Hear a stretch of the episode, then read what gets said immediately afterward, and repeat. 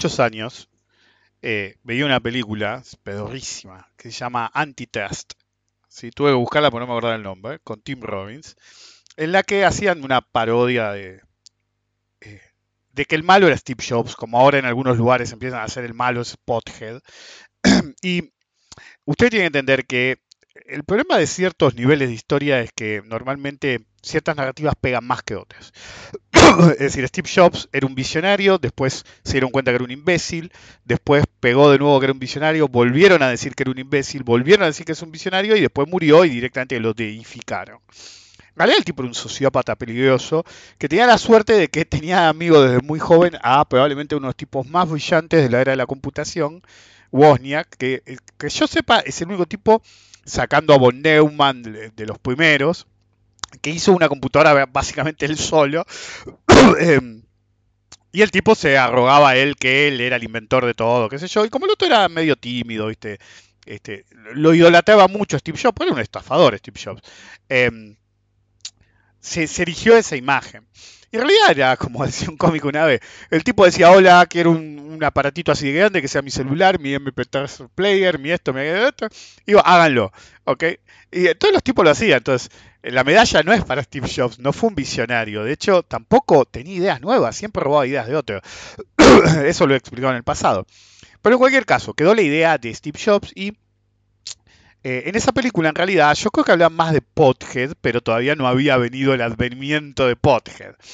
Este, él onda más el, perfil del personaje de Tim Robbins en esa película. El tipo se erigía como un visionario que iba a revolucionar la, eh, la transmisión de datos por internet y la comunicación internacional. Y claro, el tipo era un lado, pero un lado peligroso que mataba gente, qué sé yo, y le robaba los códigos. Claro, todo el programador, que se supone que es uno de los programadores más grandes de todos los tiempos, eh, un genio total, eh, se empezaba a trabajar con él, qué sé yo, y decía, oh, ¿cómo saca estos códigos de la nada? Este, esa visión romántica del programador como si fueran genios, este, a la Einstein, este, son gente normal como vos y yo, camino menor esfuerzo, te contesta cuando quiere. La otra vez nos reíamos con Albert que decía, algunos clientes lo tengo de cliente, pues soy el único que atiende el teléfono a la primera. Decía, los otros le contestan al mes, este, pasa, ¿ok?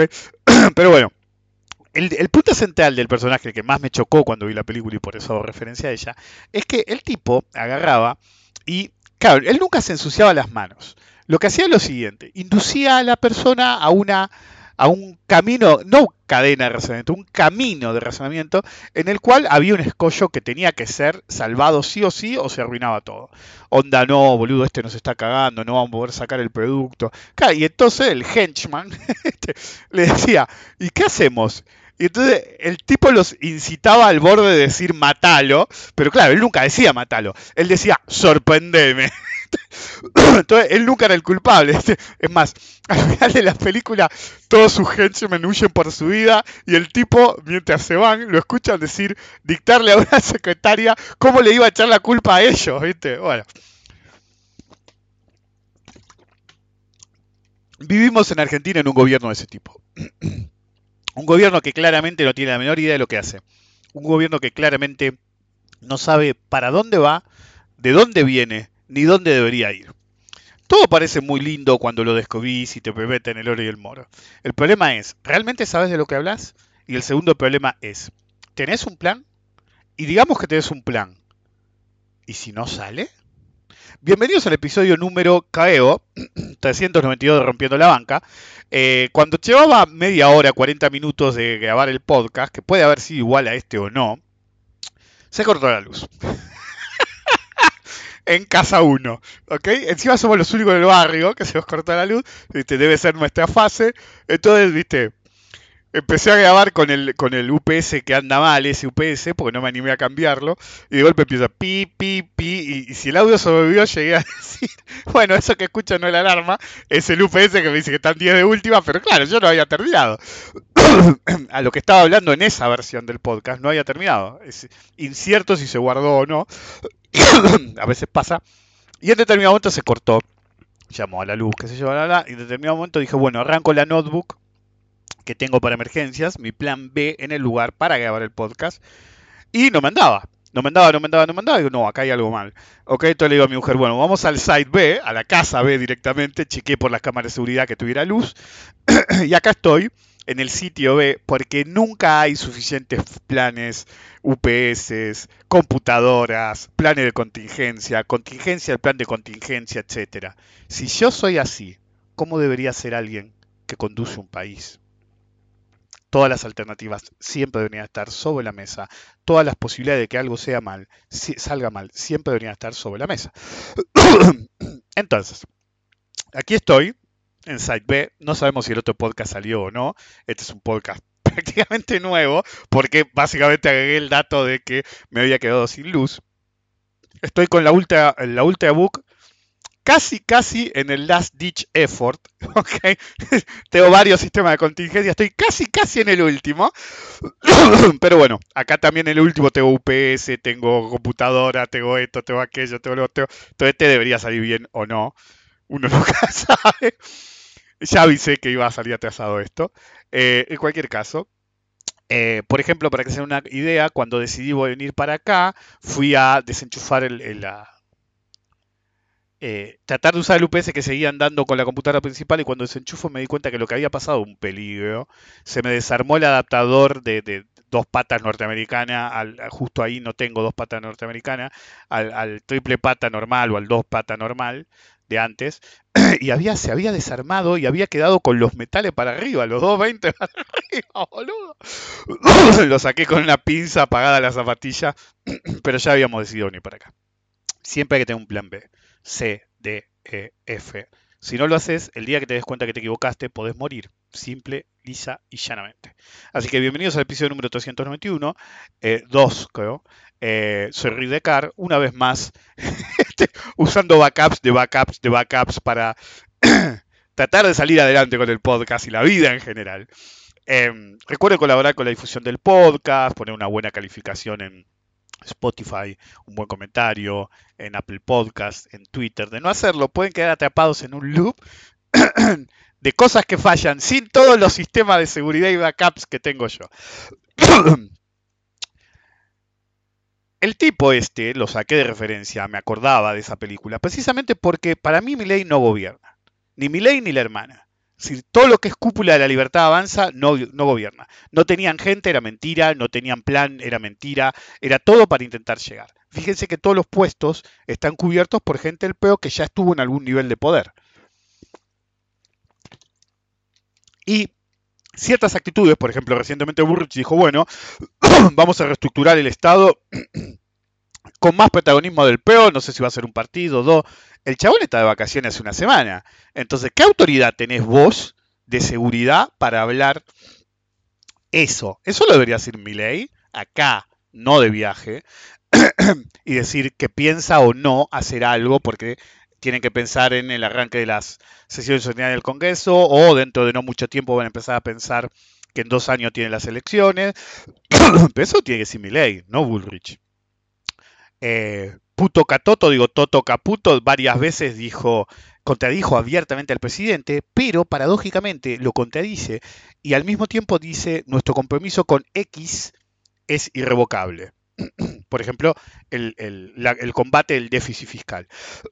Por eso este gobierno me hace acordar a través del tiempo a este tipo, de, personaje Tim Robbins, en el cual me huele a que mi ley dice, ok, dolarización, salcada de cepo y eh, déficit fiscal cero. Ok, make it work. Y se va. Hace lo que quiera.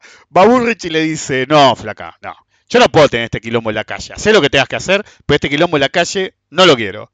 Ok, y se va. Exit. Entonces, para mí tiene así premisas, ¿sí? Teóricamente impracticables desde el punto de vista de gobernabilidad real. y bueno, hacerlo funcionar. Viste, a, esa Petoelo, que la es de Rago. Rago, ¿cómo no cagaste la vida, boludo? Em, ay, Dios. Eh, viste, tenés que licuar. Te lo dicen abiertamente. Es decir, por ejemplo, está todo prendido fuego. No, estamos ganando la lucha contra la inflación. ¿Cómo? Cómo la estás ganando. Y no, lo que pasa es que la estamos ganando porque licuamos a los, a los planeros o a los subsidios, según ellos planeros, y a los jubilados. ¿Ese es tu plan de negocio? ¿Matar a los jubilados para que den los números? No era muy difícil de plantear, pero si lo planteabas, ¿ok? Antes de las elecciones, no ganaba ni de casualidad, nadie hubiera votado eso. Solamente el Virgo más Virgo que cree que va a ser joven toda su vida. a base de no coger nunca, pues eso no la ponen ni de casualidad. Em, entonces, ciertas cosas que quiere lograr este pelotudo, sí, es fácil. Por ejemplo, es decir, nadie habla de las de Ligma. Ah, porque no existen. Ah, porque le cambiaron el nombre, papá. Le cambiaron el nombre, que es lo que hizo Totito con las Levax. Y no, ya no son un problema. Hasta que dentro de un par de años sea un problema, ¿sí? Lo que hicieron ahora. y, ah, no, pero bueno, el problema es del que vino. el punto es, y esto lo tenía en un papel, si lo había tirado a la basura, lo desabollé. Pero los que son de Argentina van a ver que llegó hasta cierto punto y no más. Es decir, son dos hojitas menores, muy chiquititas, en las cuales escribí las boludeces hasta cierto punto y después dije, bueno, cuando la ley no salga o algo reviente, decimos, ¿y ahora qué? Pues vos no dijiste que la ley era clave para el futuro de Argentina. Te prometieron el oro y el moro, un mundo de libertad y prosperidad. Y dije yo, solo te van a dar ajuste, impuestazo y emisión. Yo tenía razón. ¿Y ahora qué? Y díganme, chichipíos, ¿van a exigir saber dónde va la guita que recortan por todos lados? ¿Van a pedir que rindan cuentas porque hay impuestazos, emisión, ajustes y te dicen que no hay plata? Y la que hay no te dicen dónde va. y algunos se me quejó porque eh, yo leí, lo leí en varios lados y dije, bueno, puede ser. Definancian al hospital de Niño Garrahan y empezaron, incluso hoy, días después, fake news, pedí perdón. ¿Perdón de qué? Está matando el país, boludo. ¿Qué? Es decir, eh, eh, ustedes fíjense, nos ahogaron con. Los de afuera no lo van a poder creer lo que yo digo. Por ahí le llegó, por ahí no. El que no es argentino. es un gordo feo, con papada, chivado, dicen que no se baña nunca. Hey, algunos de nosotros alguna vez no se bañó un par de días, lo entiendo. Pero el tipo es un roñoso, ¿ok? Alateam, como es su héroe. Em, y claro, eh, si tienen tanto el pito corto, sea verdad o no, es decir, mentalmente tienen tanto el pito corto que se la pasan haciendo Photoshop del presidente como que se ve un tipo musculoso. Este, claro, era cuestión de tiempo de que le empezaran a hacer los otros también Photoshop. ¿ok? Y había uno de duende y yo dije, esto no puede, estaba tan bien hecho que dije, esto no puede ser verdad. Lo puse yo también, esto no puede ser verdad. Y bueno, no era verdad, Carlos le había sacado una foto cuando todavía eran amigos y pusieron la foto original. Pero claro, el genio está fuera de la botella. Vos sos el que jodía con el super eh, Photoshop. Y bueno, ahora hago la IA. Ahora te lo va a a vos, bancatela. Está más cerca de la realidad el duende que puede ser como mandó uno una carta de, de esos juegos de rol. Es decir, que el musculoso que dicen que lidera Argentina cuando está siempre de paseo, ¿ok? Es decir, hace turismo VIP con la tuya, con la mía con la nuestra. Él no está pagando el viaje a Roma. ¿eh? Sí, me voy, a, me voy a Estados Unidos a pedir guita, al final no pedí un carajo, seguro que cambiaron el iPhone. Me voy a Davos a decir, uy, boludo, y si fue una revolución yo en Davos, se le cagaban de risa en la cara, hasta los medios. Los todo el mundo se le cagó de risa en la cara. Según ellos fue algo épico, la defensa contra los comunistas. De... Y eso te lo va a decir solamente la ultraderecha dicta él. La realidad es que dio vergüenza. y, y tampoco parecía coherente. Es decir, al lado de él, Biden, ese ser de luz, boludo. Es Einstein en su mejor momento. Eh, después ahora se fue a se fue a Mar del Plata un par de veces a ver a la percanta. Después ahora se fue a, a, Israel a cultivar unas relaciones que a ningún argentino no judío le interesan. Nos chupa un puto huevo, boludo.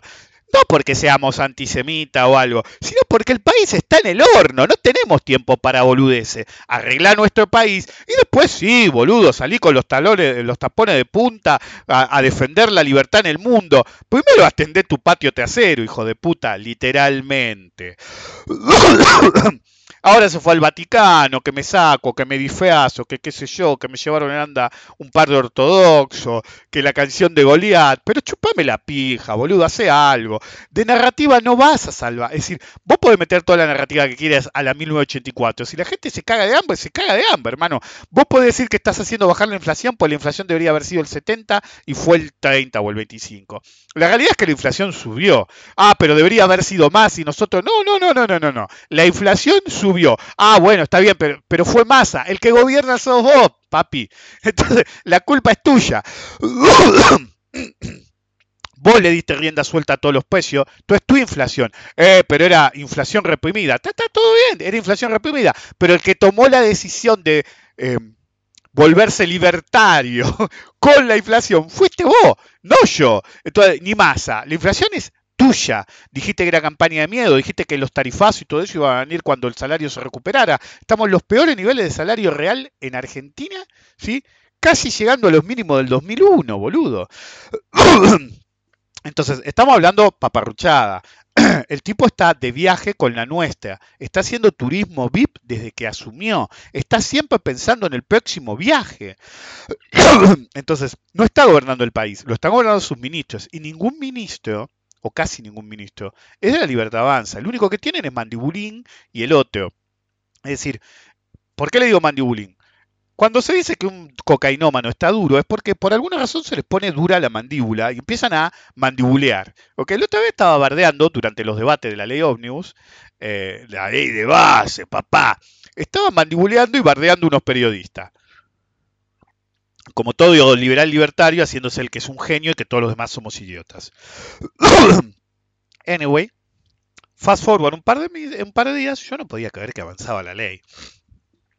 Y decían, es ley. No, no era ley, había que discutir artículo por artículo, pero bueno, tenían el general. Ahora había que ir artículo por artículo. Si tenés que ir artículo por artículo, alguno te lo van a rebotar, hermano. Entonces, pasó un par, pasó otro. Le empezaron a limitar los superpoderes que el tipo pretendía. ¿Ok? Empezaron a acusar de traidores, de hijos de puta. La ley no se negocia. Te decían, la ley no se negocia. Pero vos estás hablando con un tipo que te dice eso y puso a los perros enjaulados que ama al tener un parque enorme con un aire acondicionado. Viven en caniles. es el ser que ama. La metáfora es tremenda en sí misma. El metalenguaje fascista es tremendo. Cuando fue lo del paro te dijeron paliza histórica en las urnas. ¿ok? Te, repetían. Ganaron en balotaje con una alianza pidiendo auxilio. No tenían a nadie, es el gobierno del que salió tercero. y mi ley es un títere de ellos. Después, agarré el papel de nuevo.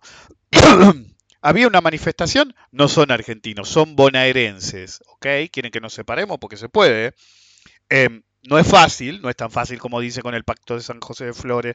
Yo lo tiré antes que nadie, no fui el que lo tiró por primera vez, se ha tirado en el pasado también varias veces. Cada vez que algo no gusta mucho sale ese tema. No es tan fácil como parece, pero tampoco es tan difícil como parece. pero eso de decir, no son argentinos, son bonaerenses. una de mis preferidas fue, prohibámosle usar nuestra sagrada palabra. Una que para un cabeza termo que vive con los padres, nunca hizo nada por el país, dice que yo no puedo sin libertad porque es su sagrada palabra. Cuando fue el paro dijeron, paro político, se quejaban. ¿Dónde hay un paro que no sea político, pelotudo? Si no pensás como nosotros, es estás del lado equivocado de la historia. Cuando la ley no avanzaba. Esa es una narrativa eh, peligrosa. ¿Saben quién la usaba? Hitler, Mussolini, Stalin, Mao. ¿Estás con nosotros o estás del lado equivocado? ¿Y quiénes terminaron todos en el oprobio del lado equivocado? Y los que decían eso. Así seguimos perdiendo años y los políticos en sus luchas por poder nos condenan al fracaso. Vamos en una dirección cuatro años, volvemos, vamos para el otro lado. Viene el liberal libertario, el campeón, que va a ser eh, Argentina grande. Lo primero que quiere hacer es demoler todo lo previo. si vos demolés todo lo previo, eliminás como mínimo los últimos 20 años de Argentina. Entonces nos haces atrasar, atrasás literalmente 20 años el país. Porque en conclusión es simple. Mínimo ocho años perdidos si este tipo reelegido, que lo dudo seriamente, ¿ok? y después cuatro o más tratando de hacer de cuenta que este tipo no estuvo y arreglar el quilombo que hizo. Hay cosas que no puedes arreglar. Y esas fue las cosas que la ley de bases no apareció.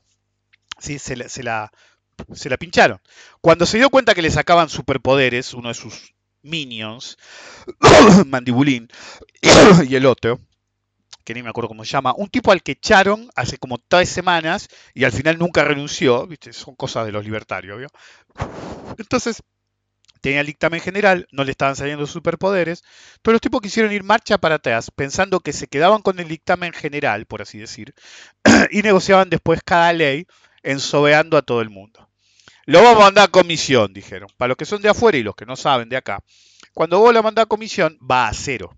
Entonces entrevistaron al pelotudo que tomó la decisión de Pepo y le dijeron, eh, pero usted sabía que no, no, el dictamen general lo tenemos. Y entonces Feynman, que normalmente es adicto a ello y hace poco dijo, boludo, no se dejan ayudar. Te digo, un periodista fanático tuyo que te, te, te, dice, boludo, no te dejas ayudar, déjanos ayudarte. El tipo te está pidiendo que lo dejes hacer lobby a favor tuyo, pero se las es tan difícil, tan difícil. ¡Qué público! Tiene que decir cómo, cómo joden, ¿eh? No dejan que los ayudemos. El tipo le dice, sí, sí, yo estoy de acuerdo en lo que decís, pero la, el, el, artículo talco, que era el 155, dice que cuando vos vas para atrás, empieza en oro. Ah, no, bueno, yo no sabía. Yo, se dijo, y después dijo que sí sabía. No sabían. Entonces, empezaron, el mercado mañana se hace mierda, el mercado mañana se hace mierda. No se hizo mierda porque no salía la base, la ley de bases para la fundación de un imperio galáctico argentino. No, boludo. Se hizo mierda porque algunos que todavía lo defendían se dieron cuenta que los tipos no tienen la más puta idea de lo mínimo de la administración pública. La más puta idea. Boludo, lo único que tenías que hacer, soy yo. Poner que llamaron la sesión al asociado de CAR y por X razón dije, oh, está bien. Vamos a ayudar a estos pelotudos, aunque sea vamos en la misma dirección. Entonces me toca decidir a mí. Entonces yo agarro a Javi y le digo, pata de duende, escúchame. Yo acepto eh, asesorar a pata de duende solamente si me deja, me deja decirle pata de duende. Es más, no me tienen que pagar nada. Pero cada vez que le hablo, yo le puedo decir pata de duende en la cara. Si me dan eso, yo los asesoro. Ojo, ¿eh? Entrevistas públicas también. Ahí Pata Duende me dijo, así salgo. En la tele, vieron que yo nunca pongo la cara porque no me gusta. ¿Ok? Salgo en la tele también digo, bueno, estaba hablando con Pata de Duende. Así. si hago eso, yo arreglo este quilombo. porque no es tan difícil de arreglar. Me está jodiendo. Se cortó la luz acá. Ok, a ver cuánta batería tenemos. 56 remaining. ok, entonces, si yo puedo decir pata de duende me dijo, yo lo asesoro. Entonces yo le hubiera dicho, mira, acá le digo, ¿qué? Si digo pata de duende tres veces vuelve la luz, me dice mi mujer. Pata de duende, pata de duende, pata de duende. Ni para eso servís, hijo de puta. Ok, bueno, me estoy cagando el calor acá, voy a abrir la ventana. Eh, entonces, yo no tengo problema, ¿ok? Entonces, le digo, mira, flaco, te dieron los superpoderes que te van a dar. a partir de ahora, toda la ley es sí, sí, sí, sí. Cada cosa que te quieran dar vuelta, sí. Vos necesitas la firma en esto, boludo. Te, te dieron algunos poderes, te dieron las emergencias alguna, Partí de ahí, partí de un equilibrio superior. No, los boludos fueron a cero, quemando todo el capital político, diciéndole a todos que eran unos chorros hijos de puto, unos corruptos, que no querían hacer lo que había que hacer. Ok, tú estás quemando absolutamente todos tus puentes. La única forma de reconstruirlo es con más corrupción, con más guita, con más autoritarismo, ¿ok? Con más violencia institucional. No lo vas a lograr. Entonces, básicamente condenaste al fracaso a tu gobierno en el primer mes y medio entre vacación y vacación de estas super vacaciones que te tomabas vos. Entonces, sos un pelotudo. Entonces, la bolsa, el mercado, no se hizo goma porque no salía la ley que nos aseguraba un futuro promisorio. El mercado no funciona así. Es decir, incluso si viniera alguien del futuro y nos dijera, che, ¿saben que el loco al final tenía razón? Y con la ley de base y no sé qué verga, somos eh, la primera potencia del mundo y vos le preguntáis, ¿cuántas potencias en el mundo hay? Una, se mataron en la guerra nuclear y quedamos nosotros solos. Ok, bueno, sirve también, ok, quedamos nosotros, Uruguay, Chile, lo de afuera, ¿viste? Australia la otra puta, pero no sabemos en qué anda porque Internet se cayó hace 10 años. No importa, ok, seguimos acá y te dicen, bueno, no salió tan mal, seguimos acá, genial. Incluso en ese aspecto, si se cae la ley de base, el mercado no va a bajar por eso. El mercado baja porque de golpe se dieron cuenta qué tan peligrosamente ignorantes son toda esta manga de soretes hijos de puta. Pero lo peor es el, me vendés la idea de que si no sale la ley de bases internacional para el culo roto de no sé cuánto, Argentina no va a tener futuro. La ley no se negocia, qué sé yo. Y de golpe, como le dijo uno, yo no falto el, respeto a las mujeres, pero a las zorras sí. A la basura sí. A los estafadores también. Entonces, igual no voy a decir lo que dijeron de ella en términos de sobrenombre, pero ahí viene la luz. Una mina no tiene la mejor idea de decir, me fui a la noche a dormir. Boludo, la mina se va. El primer metalenguaje, ¿la mina se va a dormir pensando en mi ley? Really, motherfucker, ¿no tenés algo mejor que pensar? Pues vos me decís, pienso en, no sé, ¿cómo se llama? Jong-un, Ging-gun, uno de K-pop, y un ¿te gustan las minas? No sé, ¿cuál está de moda ahora? Katy Perry medio ya fue, Dualipa, creo que estaba hablando con mi mujer la otra vez, es si volvió Ariana Grande, no sé. Que si te gusta la mina, pensar en una mina, si te gustan los tipos, pensar en un tipo, en algún actor, que yo. Pero en mi ley, boludo. Nena, por el amor de Dios, deja de mandar fruta. bueno, dice, yo pensé, ¿y si mi ley hizo todo esto para poner en en, evidencia a los políticos corruptos. Y el chabón la retuiteó, citó, qué sé yo. Correcto le puso. Boludo, el chabón se la pasa en Twitter buscando las narrativas pedorras de sus adictos para justificar cualquier boluda. No, flaco, vos nos dijiste que era clave, que no se negociaba de ningún modo. Y ahora fue una trampa. Eh, ok, está bien, te lo creo. Te lo creo. Entonces te gastaste millones de pesos, millones de pesos, ¿ok? De los que no hay, porque no hay plata para eso? Bottom line, motherfucker, todos los ciudadanos argentinos saben que todos los políticos son corruptos. Lo que pasa es que fingen demencia cuando uno es del lado de ellos. Nada más.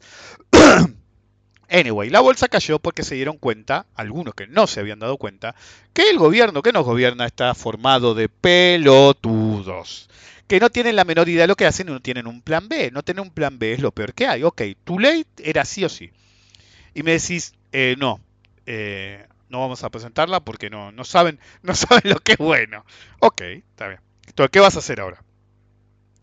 Simple, va a ser lo único que sabe hacer. Más violencia institucional, más autoritarismo. ¿Qué le decían cuando amenazaba para que le sacaran sí o sí la ley? Porque era crítica. Los voy a fundir a todos. No les voy a pasar un mango. Hijos de puta, van a saber lo que es bueno. Pero vos no fundís a un gobernador haces pasar hambre a la gente, hermano. Es así nomás.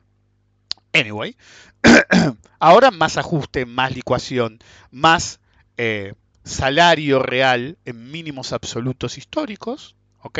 Más narrativa de que la inflación está bajando. ¿Por qué? ¿Y por qué iba a ser 60, pero al final ahora va a ser 20 y el mes pasado fue 25? ¿Ves que va bajando? Boludo, ¿seguís teniendo más de 20% de inflación? ¿O cuánto nos van a mentir esta vez? ¿Más de 15% de inflación por mes? es tu inflación. ¿Y qué estás haciendo? La misma que hacía eh, Macri, pero desde otro punto de equilibrio. ¿Qué te hacía? Cada vez que aflojó un poco la inflación, metía un tarifazo nuevo. ¿Ok? Entonces, como la nafta sube mucho, ahora aparentemente le dijo a los a lo, que aumenta la nafta normalmente, che, la pueden aumentar un poco más lento, pero eso es intervención. Ah, no, solamente se lo solicitó como buena... Estás interfiriendo igual. Vos podés interferir, interferir por pedido o interferir por ley, pero seguís interfiriendo. Entonces estás quemando las últimas banderas que te quedan, hermano. Y algunos de ustedes, si son de afuera o no, si son de afuera, que esto les sirva de advertencia. ¿Ok? Biden el otro día, hace un tiempo, dijo que había hablado con el de Inglaterra, Mitterrand.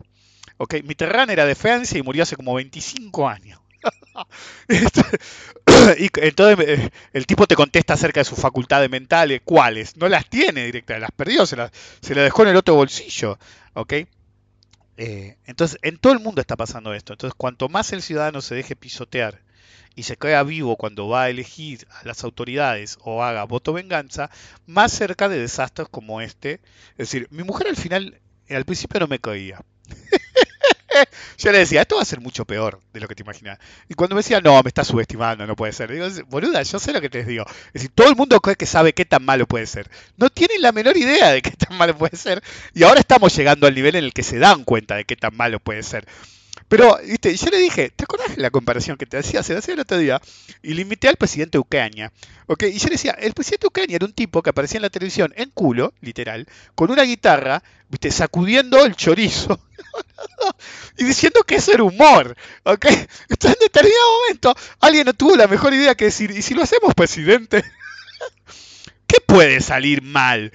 ¿Qué puede ser peor de lo que tenemos ahora? Y bueno, este, terminó en una guerra con Rusia, Y, te, digo, hay que darle una medalla a Putin, porque ustedes creen que Ucrania y las alianzas no le están haciendo fuerza a Rusia, y sí, viste, el esfuerzo de guerra convencional es superior y por ahí te meten problemas. Pero el tipo podría nivelar Ucrania. ¿entendés? Y decir, ya está, boludo, mucha guita, qué sé yo. ¿Qué? ¿Lo van a acusar de tirar una bomba atómica?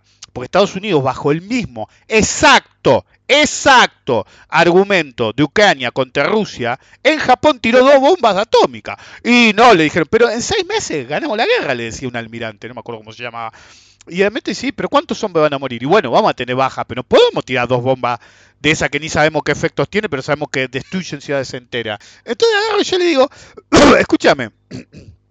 Almirante le dice al tipo, es decir, nosotros no podemos permitir que mueran X cantidad de americanos. Ok, Putin podría decir exactamente lo mismo. ¿Sabes qué? Están muriendo muchos rusos. Vamos a hacer una cosa, vamos a tirar dos bombas, ¿ok?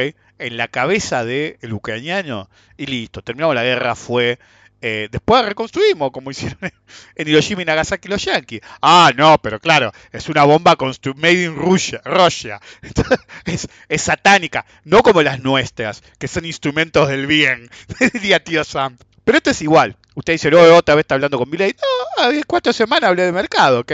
Y la gente decía, che, ¿por qué no habla de Milei? ¿Y saben qué? Si tengo picos de rating, literal. Y incluso hoy tengo más escuchas la primera semana cuando le doy con gaña a mi ley. ¿Por qué no sé? Y yo no voy a hablar de mi ley permanentemente, pero yo estaba esperando que fracasara la ley.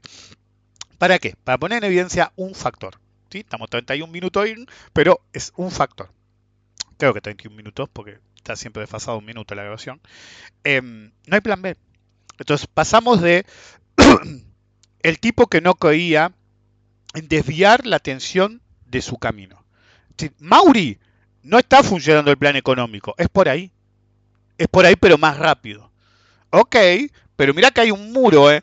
eh si no, no, no, no, eh, eh, va a salir todo bien, más rápido, pero hay un muro. Chocamos con el muro y, había una pintada que decía, Levac desigual, ¿viste el signo de desigual? Lelic. Entonces agarraron y se dieron cuenta que el muro no era muy grande. Entonces pasaron por el costado y arrancaron de nuevo a toda velocidad. ¿Ok? Porque es por ahí. ¿Ok? Y fugaron 50 mil millones de dólares. Eh, pero chump change. Todo bien Alberto. Y Alberto te dice, Alberto, perdón, te dice, pero escúchame, hermano, ¿viste lo que nos pasó con un plan económico? Y sí, la verdad que no fue el mejor plan. Yo no creo en los planes económicos, boludo. ¿Cómo que no creo en los planes económicos? No, no, yo no creo en los planes económicos. ¿Y qué vas a hacer? Y bueno, ya vamos. Entonces, cuatro años de Alverso no cayendo en los planes económicos. Entonces vuelve Mauri de la mano de Milei. Y Milei que te dice, tengo el plan económico que mata todos los planes económicos. Me pongo el traje de duende, ¿ok?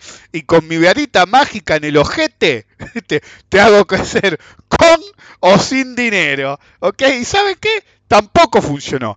Pero como veníamos del tipo que había un plan único y no te desviabas, no importa lo que pasaba, y después del tipo que no caía en planes económicos, ahora tenemos el tipo que hay un plan económico.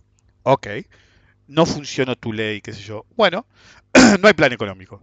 Eh, ¿Y el plan B? No, no, no hay plan B. Es decir, acá lo único que importa es el ajuste brutal para bajar el déficit. Ok, ¿y cómo lo vas a hacer?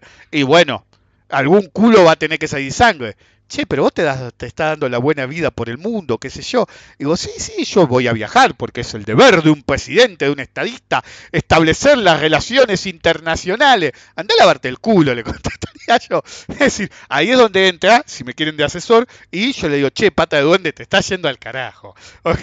Este, y si me apurás, le pido que en las reuniones de gabinete se disfrace de duende. Y le digo, yo te arreglo esto, pero te quiero disfrazado de duende en cada reunión de ministros. Entonces, ¿y la ley que era la, ley que mataba todas las leyes? Sí, que no, que el juez tenía que vestir una toga, todo. Es decir, te regulaba absolutamente todo. Porque en aras de la libertad regulaba cada puta cosa de la vida. ¿Ok? Y las que se quedaron afuera. Encima te decían, y esto es solo el principio. Ok, ajuste, más ajuste y un poco más de ajuste, impuestazos, ya metió varios. Y emisión prontamente. Ahora, vos estás parado acá. Entonces, si la respuesta de el presidente va a ser más emisión, más ajuste, más impuestazo, más ajuste a las provincias, más ajuste a la gente, la gente va a empezar a tomar comportamiento estratégico. El punto A, entonces, ¿qué van a hacer las provincias? Las provincias van a tener comportamiento estratégico y necesitan financiar cosas que financian ellos solos. ¿Ok? Entonces, por ejemplo, Alba, me aparece el Alba en la app, ¿viste? Yo uso un banco específico, eh, entonces es el que más me gusta para pagar porque me, tiene ordenado todos los impuestos que yo voy a servicio, están todos, y miro y veo las propiedades, ¿ok? Y miro los importes.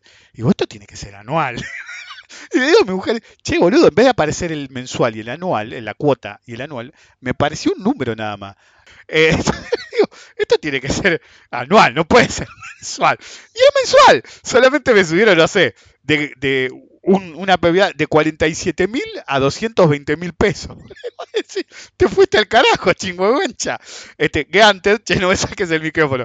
Ganted, ok, el, el, problema que tenés es que, es decir, yo no sé lo demás, pero a mí me está haciendo una ruta que me resirve acá nomás, este, y es, son todos los impuestos que podría haber pagado en el resto de mi vida y actualmente y en el pasado, y igual como le dije a un amigo, hacía falta que financiara la ruta yo solo, hijo de puta. El arba que me mandaste, boludo, te fuiste al carajo. Pero bueno, es lo que hay. Las provincias van a necesitar un fondeo extra porque el Estado no les manda la guita que debería mandarle. Pero al mismo tiempo pregúntense eso.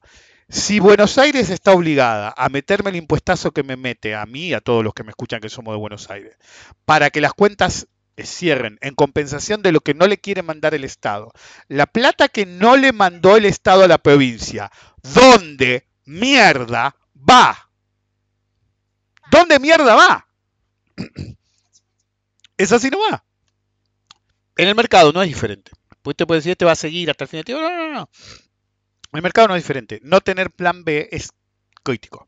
Por ejemplo, el otro día un cliente me dice, Sí, porque quiero armar una cartera de ETFs o de acciones energéticas, porque yo estoy en el sector energético. Entonces digo, entonces vos ya tenés exposición al riesgo del sector energético por el solo hecho de que vivís del sector energético.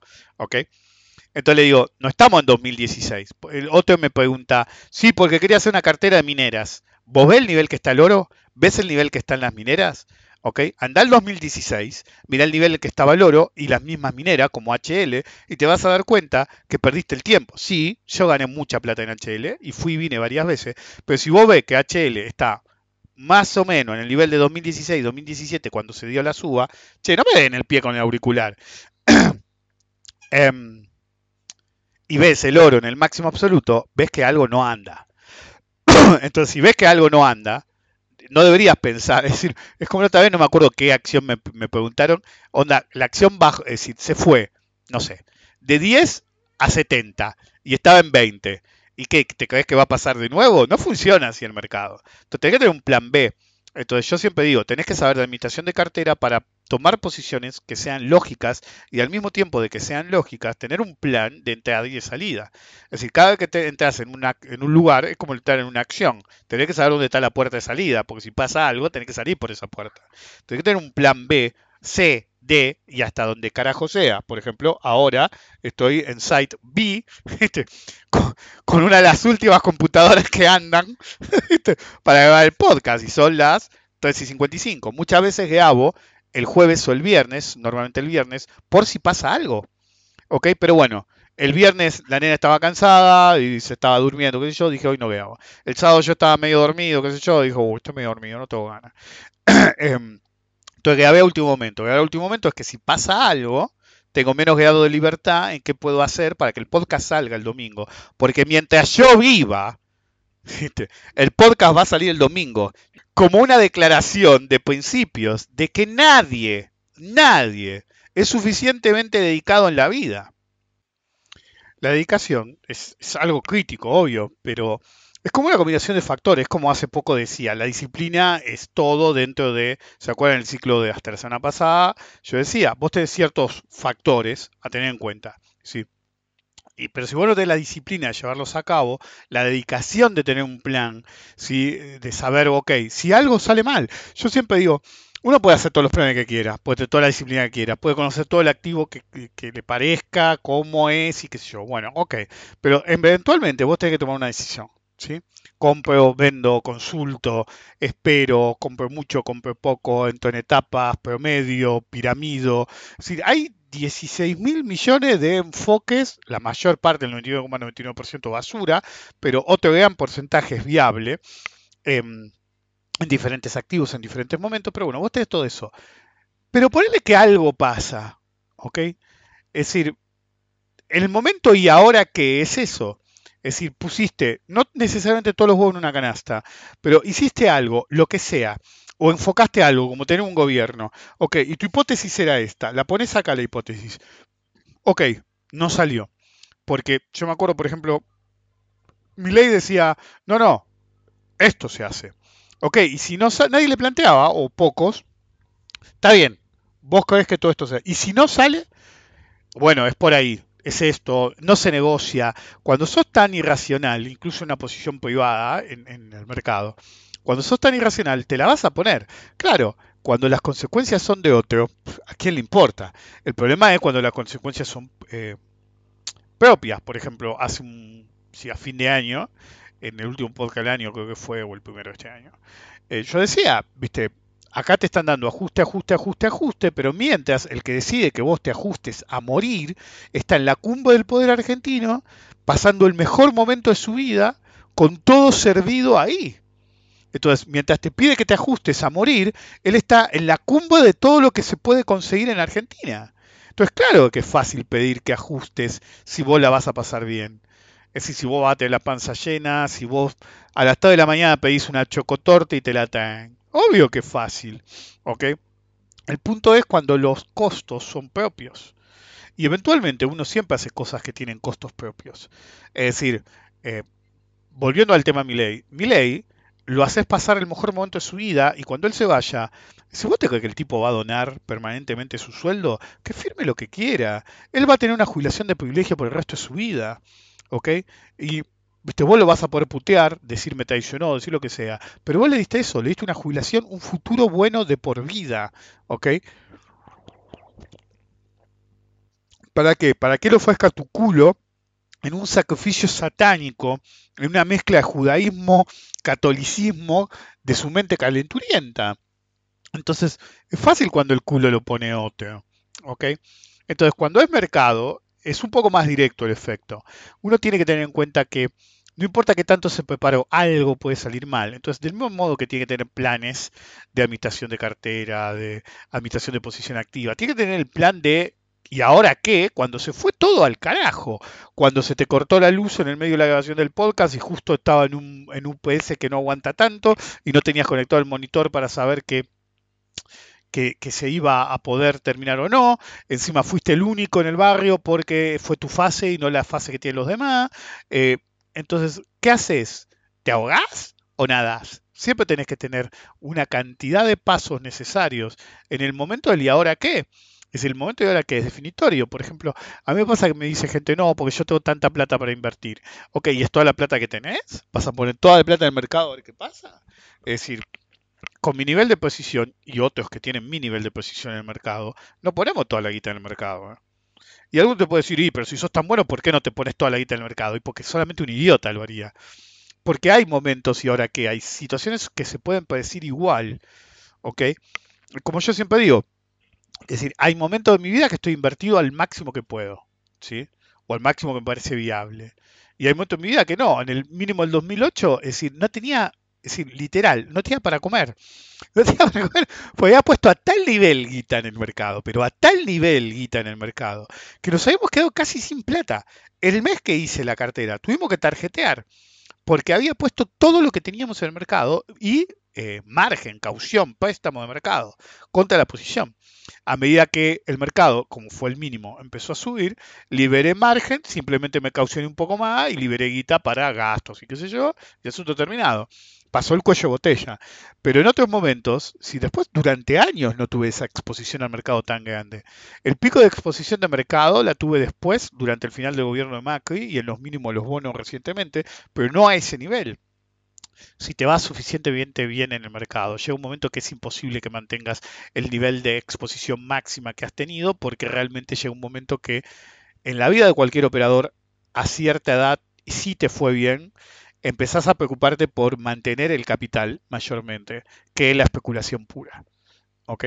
Si vos tenés cierta edad, si 40 para arriba, o 30 para arriba incluso, depende de la, la edad en que hayas empezado, y si te fue relativamente bien y no empezaste a pensar más en cómo conservar el capital que en cómo acrecentarlo, estabas haciendo las cosas mal. ¿Ok? You're doing it wrong, motherfucker. Entonces, eh, a veces me pasa que uno viene y me dice, y porque yo me quiero proteger contra la inflación. Yo les voy a decir algo. En toda mi historia, es decir, en términos de gente que he conocido en el mercado, qué sé yo, es decir, no conozco una persona que le haya ganado la inflación si su premisa era le quiero ganar la inflación. ¿Se entiende a lo que voy? Es decir, la gente que te dice yo le quiero ganar la inflación, nunca le va a ganar la inflación. La gente que dice yo quiero ganarle al tipo de cambio, nunca le va a ganar al tipo de cambio. La gente que te dice cualquiera de esas alternativas y otras, como le quiero sacar tanto rendimiento a mi plata por mes, ¿ok? Y siempre es mucho más de un plazo fijo, obviamente. Entonces, siempre van a terminar perdiendo. ¿Por qué? Porque encaran mal al mercado. El mercado no tiene un reloj, por ejemplo. Es como yo decía, lo mejor que puedes hacer, y si sos un muy buen operador de opciones, le decía a la gente, puedes decir, ok, cada dos meses, porque las opciones más líquidas en todo el mundo son bimestrales, cada dos meses saco X cantidad de guita para vivir. Esa no es el mejor enfoque, pero digamos que tiene cierto sentido, porque habla de la vida útil, ¿ok? De el, vencimiento más líquido. Entonces, digamos que tiene cierto grado de viabilidad. Pero después es como el que viene y te dice, che, ¿cuánto va a valer el dólar a fin de año? Y yo qué sé. Y pero con el nivel de precisión que tenés, veo que le acertás cual, tal cual pivote. ¿Por qué no puede? Pues no se puede. Si vos estás pidiendo que pongas una fecha. A veces hay formas, lo he dicho muchas veces, de poner una fecha determinada, decir, ok, va a pasar en tal fecha o en cuál fecha. No digo que sea imposible, pero cuando te lo piden sistemáticamente sí se vuelve imposible. Porque sistemáticamente implica que estás todo el tiempo poniendo fechas y precios. No es posible todo el tiempo. Si un mercado lateral te caga las tendencias, por ejemplo. En términos predictivos, por lo menos. Entonces, uno tiene que ser a cierto grado realista en lo que hace. Entonces, cuando uno se acerca al mercado, lo primero tiene que entender que no hay un enfoque determinado. Por ejemplo, ¿qué rendimiento le haces vos a tu capital? ¿Ok? Me han planteado en algún momento de mi vida. Primero, ¿por qué te lo tengo que decir? Ahora no me pasa tanto, pero en una época me chuseaban y me decían, a ver, si sos tan bueno, abrite una cuenta de Forex y te seguimos. ¿Ok? claro, vos lo que querés, sabés cómo pero querés que opere lo que te gusta a vos y vos imitar mis movimientos. ¿Ok? Y de hecho, algunas veces sin decirlo lo he hecho. Lo hice en Satellogic hace no mucho tiempo, y, pero no decía qué hacía, simplemente ponía el gráfico en el pivot. el, el, oro lo hice la otra vez. Si cada tanto lo hago, pero como no te digo abiertamente acá compro, solamente se da cuenta el que sabe cómo opero. Y así cago al lado y aprovechado. Pero bueno, me ha pasado. Me acuerdo que había unos que terminaron trabajando en un agente de bolsa, que esto creo que lo conté, que me decía, che, eh, ¿cuánto me cobras por así. Y él sabía que no estaba operando muchas opciones.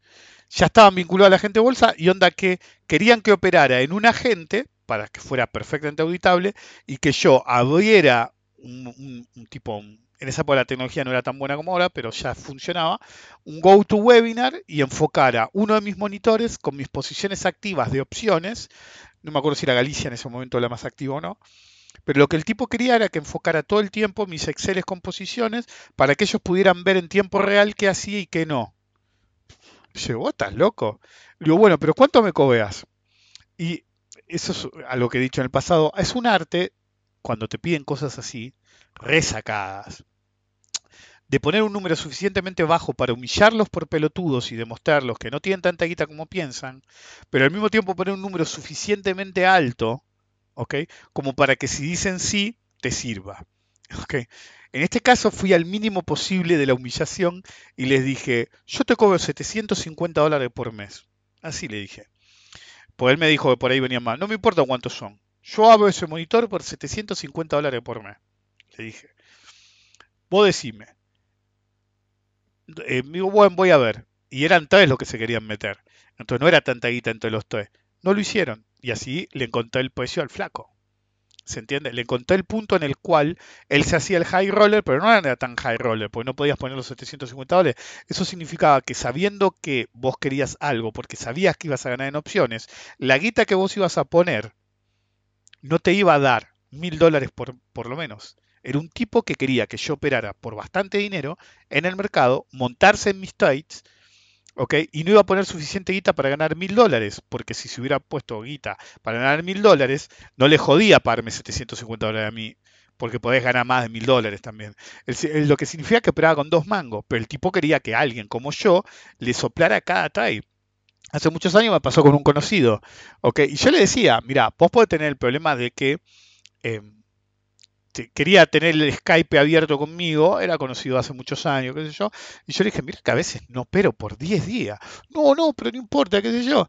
Entonces, el primer día no pasa nada, el segundo día no pasa nada, el tercer día, pum, 10 puntos. En la volatilidad de esa época era como decir 80 puntos del ES hoy. ¿Ok? Pero en el régimen de volatilidad de esa época, pum, 10 puntos era un super trade. Lo cierro, ¿qué yo? ¿Lo hiciste? No, porque estaba viendo cómo operabas, qué sé yo. Ok. ¿Viste? Al día siguiente dos puntos, al día siguiente tres puntos, o al rato, no sé. Tres o cuatro estoy por día había. Después no pasa nada por cinco días. Yo le dejé la Skype abierto. Em, un día la veo y digo, acá viene un trade. Se lo pongo directamente. A ver si lo hacía. Es decir, era la última vez que iba a tener la Skype abierto. Agarro, meto el trade. Dije, ahí metí el trade en tal precio. Cierro, había dado como 20 puntos. Es como si hoy eh, si mañana abriera el mercado y te diera 150 puntos un toy DLS, para que se den una idea. Dio 20, 25 puntos, qué sé yo. Cierro, digo, bueno, acá se cierra, por el mes no, pero más, póngale que era, qué sé yo, 20, a menos que vea un super try, así que... Y le digo, ¿le hiciste? No. Cerré el Skype, no se lo doy más. ¿Ok? ¿Por qué? Porque el chabón, si bien me conocía, primero quería ganar la confianza. Entonces yo le escupí fácil calculo que 20 trades, los 20 trades fueron buenos, unos 4 trades fueron enormes, dos trades fueron siderales, tipo no hizo uno, estaba construyendo la confianza que se suponía que ya me tenía. Entonces yo hago esas cosas con conocidos míos. Es decir, porque ah, ¿viste? el de los 80 mensajes piensa que es nuevo en esto. Esto estoy hace muchos años, él me conoce hace muchos años. Estoy hace muchos años. Entonces, cuando me vienen con una propuesta de ese tipo en el que quieren que haga algo, qué sé yo, digo, ya me lo propusieron 100.000 veces. Y en, en otra época era más flexible. Me daba cuenta que no funcionaba no funcionaba, porque en el fondo la decisión, como pasa en Inception, la decisión no está rastreada a tu propia mente, entonces te genera cierta duda. Es más fácil que metas un try malo de motu propio que un try bueno que sale de otro. ¿Ok? Em, entonces, a veces vas a tener ciertos grados de exposición, pero como decía antes, es irracional decir cuánto voy a ganar por día. Ahora, ¿cómo puedo decir en futuros, por ejemplo? ¿Cómo te fue en un mes? En una semana también es complicado. Si te toma un régimen de volatilidad pedorro, hay, por ejemplo, entre octubre y enero, es decir, principio de febrero, yo opero muchos menos futuros que de lo normal. No digo que nunca lo haga, yo lo sigo mirando y a veces todavía, a veces no. Pero siempre he dicho, entre finales de octubre, ¿sí? cuando vencen las opciones, ya vienen los feriados en Estados Unidos, ¿viste? Los que no fue bien operamos menos, los que les fue mal quieren compensar, entonces incrementa la volatilidad idiota a principio de año algunos están de vacaciones, en el primer mundo es invierno. Entonces, entre octubre y principio de febrero, el mercado es medio choto. No digo que nunca se pueda hacer nada, yo por eso miro el mercado siempre igual, incluso estoy de vacaciones. Es decir, normalmente a nosotros nos gustaba irnos eh, a Europa en particular y mi mujer sabía, a la mañana no hago nada. ¿Sí? Cuando yo estaba de viaje en Europa o en Estados Unidos, mayormente en Europa, a la mañana no hago nada. A la mañana arranco la computadora y veo qué onda. Entonces, ¿Por qué nacieron mis plugins? Yo puedo aplicar mi sistema sin ningún indicador en el gráfico. ¿Por qué mi sistema? Es decir, no lo necesito per se.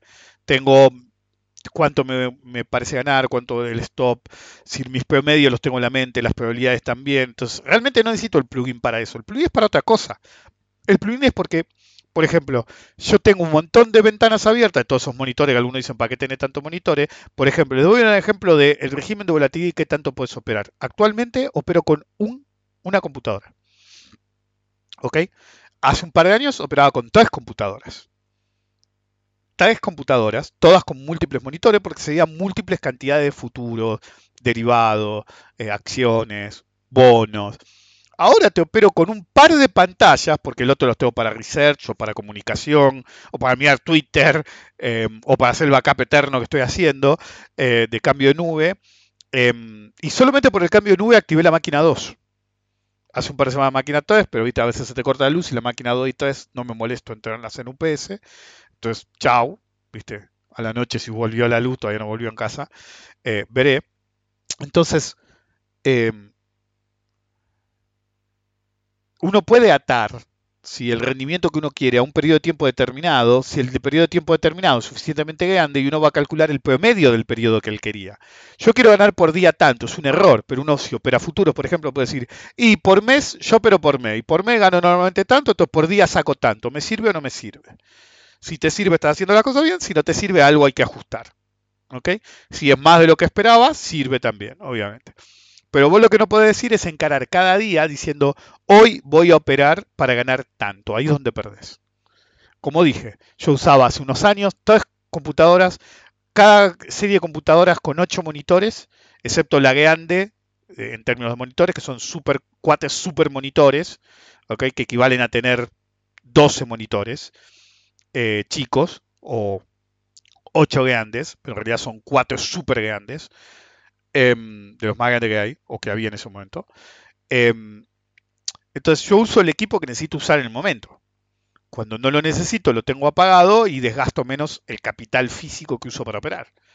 Cuando quería hacer el, acelerar el proceso del, traspaso de, bajada y subida a otra nube, porque no me queda otra que hacerlo de ese proceso, y los backups en general, que hacía bastante que me estaba tirando a chanta con eso, pues estaba ocupado, eh, activé la máquina 2 pero una vez que termine el backup, yo, la máquina 2, si no la necesito para operar, no, no la voy a usar. En, un momento usaba tantas plataformas, eh, eh, routers, Bloomberg, Signal, em, Get, eh, las de bolsa per se, que necesitaba todas las computadoras. Hoy por hoy no tengo ni Refinitiv routers ni, ni Bloomberg. Me calenté con una cosa por uno, con una cosa por otro y chao. ¿Podría volver a ponerlo? Podría volver a ponerlo tranquilamente, pero no, no me va a sumar. Entonces, ¿para qué les voy a pagar una fortuna? ¿Saben lo que hago cuando no uso, durante los años que no uso Refinitiv y Bloomberg, que son muy caros, en particular Bloomberg, normalmente hago de cuenta que los sigo teniendo y separo la guita por mes que hubiera pagado en eso y la uso para especulación extrema. ¿Se entiende? Es guita que hubiera pagado en servicios. Entonces, toda la guita que me ahorro en servicios por mes, la deposito en una cuenta, ¿sí? específica, y esa es la cuenta en la que más riesgos corro. Normalmente es la que más gano también. ¿Ok? ¿Por qué? Puedes a matar o morir, no importa. Es decir, nunca hago matar o morir, pero corro mucho más riesgo de lo normal. Opero todos los futuros, es decir, y durante el año, es decir, no hago lo que hago con otra cuenta de futuro, por ejemplo, que la, la vacío. No sé por qué termino hablando de esto. Es decir, ponele, eh, yo lo que hago es, sale 2.500 dólares por mes actualmente Bloomberg, te hacen pagar por trimestre o cuatrimestre, ahora no me acuerdo. Entonces yo a principio de año, ¿sí? Agarro 2.500 dólares por mes y lo deposito todo en una cuenta separada. ¿Ok? A veces redondeo, ¿sí? 2.500 dólares por mes. Obviamente es aproximadamente 30.000 dólares, porque no es 2.500 dólares justo. Em, deposito 30.000 dólares en una cuenta, que es lo que me hubiera salido em, Bloomberg durante un año, ¿sí? Más lo que hubiera salido Refinity por un año, que eso eran mil dólares por mes. Eh, y Signal hubieran sido 200 dólares, pero ahora le asignó mil porque en un momento se les ocurrió que yo era, bajo los estatutos de ellos, no soy profesional, pero claro, querían que pagara más. Entonces hubieran sido mil también. Entonces agarro y le sumo total, bottom line, como 50 mil dólares. Los pongo en esa cuenta. En realidad vacío la cuenta hasta 50 mil dólares. Y durante el año no hago eso de dejar lo mínimo que opero. Opero literalmente con todo lo que haya en la cuenta. A fin de año agarro y vuelvo al nivel de la cantidad que me hubiera salido ese año que, que entra Bloomberg. Entonces, es unas cuentas que más guita gano porque no hago lo que hago con unas cuentas que soy un poco más tranqui y digo, ok, eh, no quiero operar con más de X cantidad de dólares, entonces bajo cada vez que gano el doble, vacío la cuenta y dejo el mínimo posible. He llegado a dejar mil dólares nada más, a ver cómo me va. Bueno, en la, en la cuenta esa de hasta que ponga de nuevo si quiero Bloomberg, hago siempre lo mismo. Dejo los 50 mil dólares y opero si overnight. Hago cosas que ya no haría en otras cuentas. Hago riesgo máximo. Entonces, claro, gano mucho más que por ahí en otras posiciones. ¿sí? Y eso es ideal. Pero claro, vuelve al nuevo ¿y ahora qué? ¿Ok? Bloomberg en determinado momento me pareció muy caro.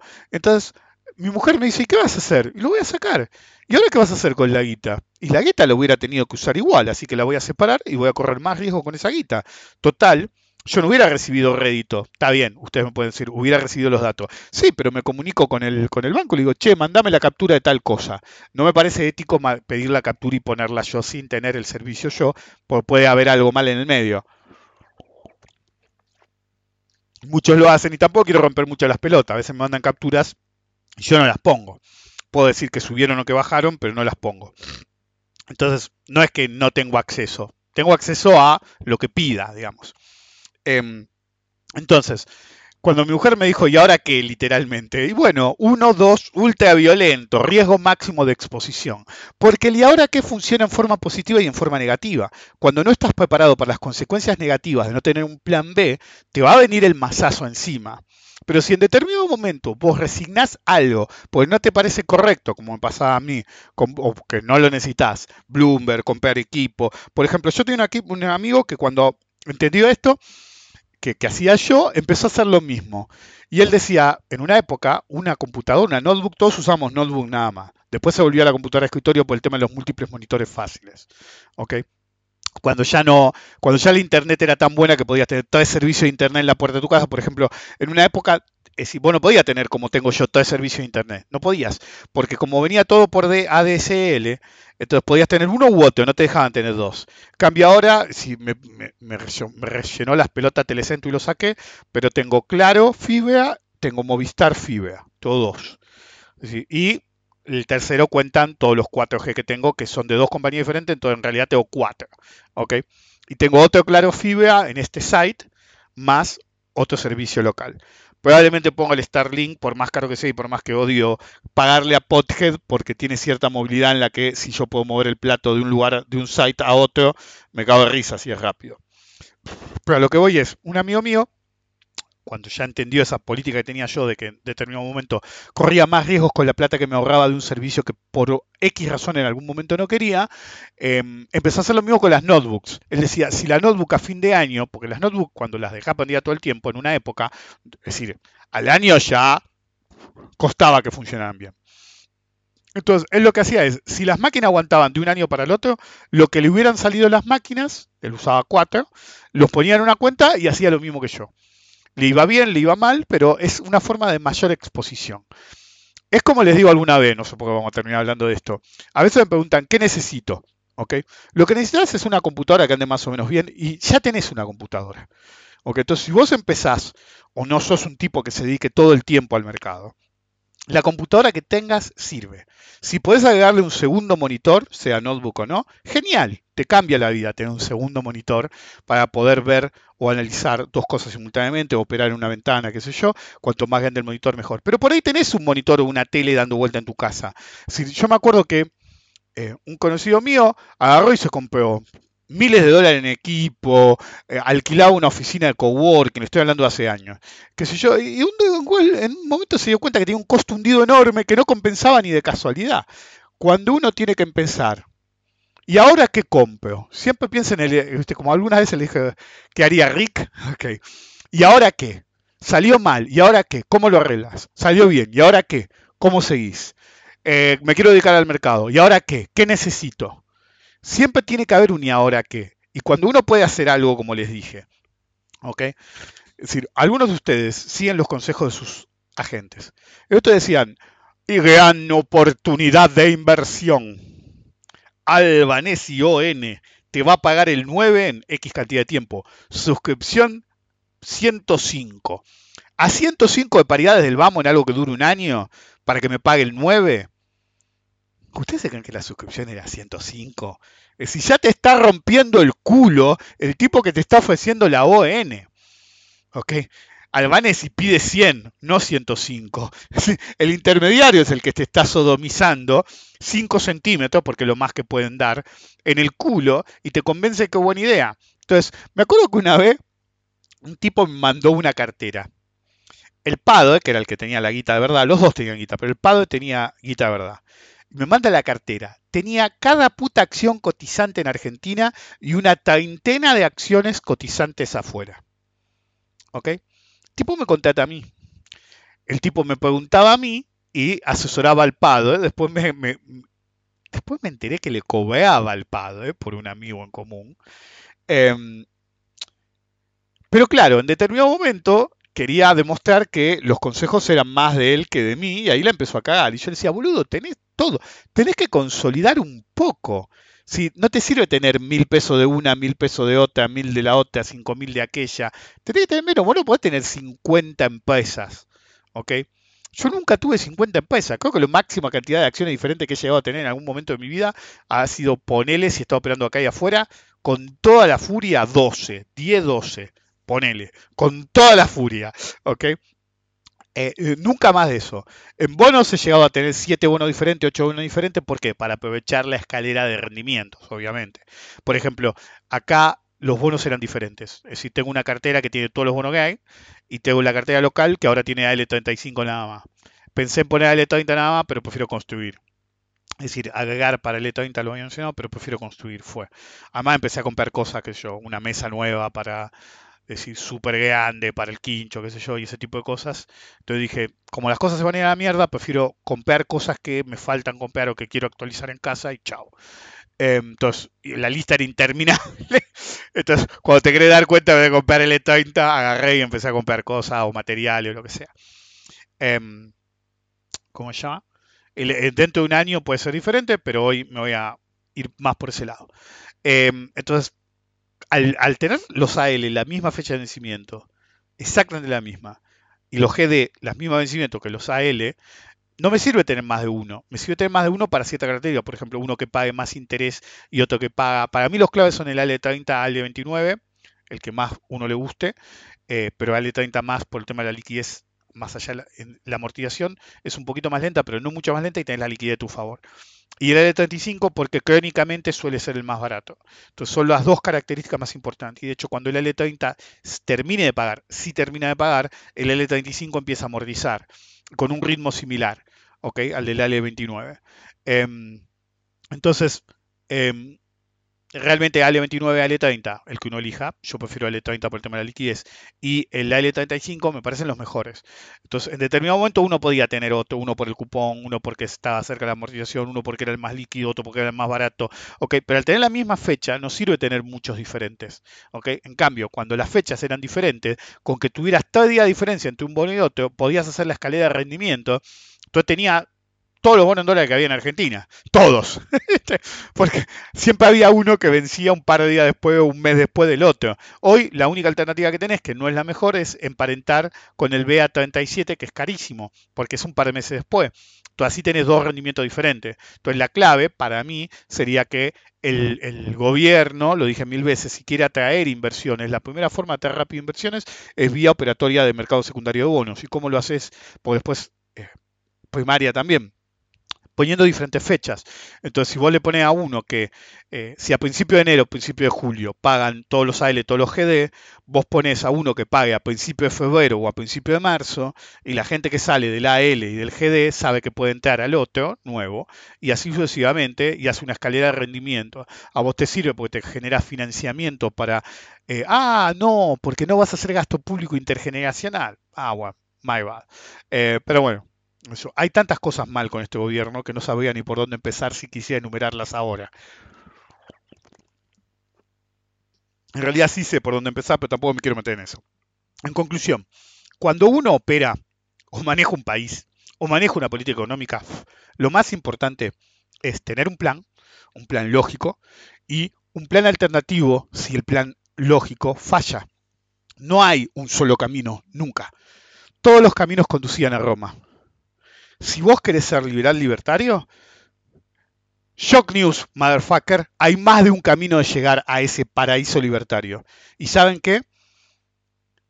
El camino que no es como ellos piensan es más viable para llegar al paraíso que ellos creen que el camino que ellos creen que es.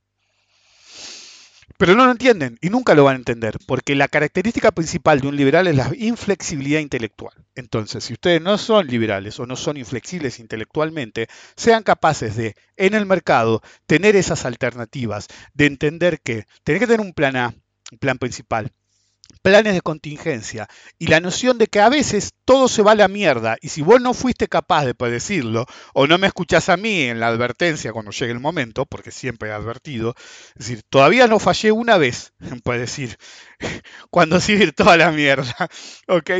Entonces, tenés que tener el momento y ahora qué, porque cuando llega el momento del y ahora qué pasa, siempre las consecuencias son ultra violentas, para bien o para mal. Nos vemos la próxima.